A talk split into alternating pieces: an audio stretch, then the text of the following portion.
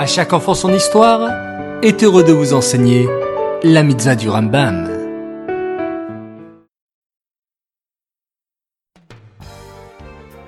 Bonjour les enfants, Boker Tov, comment ça va? Bien dormi? Baruch Hashem. Aujourd'hui, nous avons trois mitzvot du Rambam. Écoutez bien. La mitzvah négative numéro 179, c'est l'interdiction qui nous a été faite de manger un être rampant quelconque, qu'il soit aquatique, ailé ou terrestre. Mais c'est quoi un rampant aquatique? C'est tout ce qui vit dans l'eau, comme les serpents de mer. Et c'est quoi un rampant de la terre?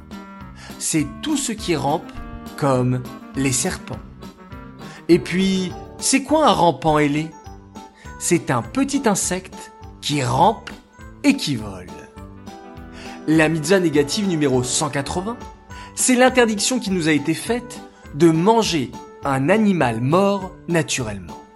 Par exemple, une vache qui est cachère, mais qui est morte sans faire la chérita. Et enfin, la mitzvah négative numéro 188, c'est l'interdiction qui nous a été faite de consommer la chair d'un taureau condamné à la lapidation, même si on lui a fait la shrita avant d'avoir été lapidé.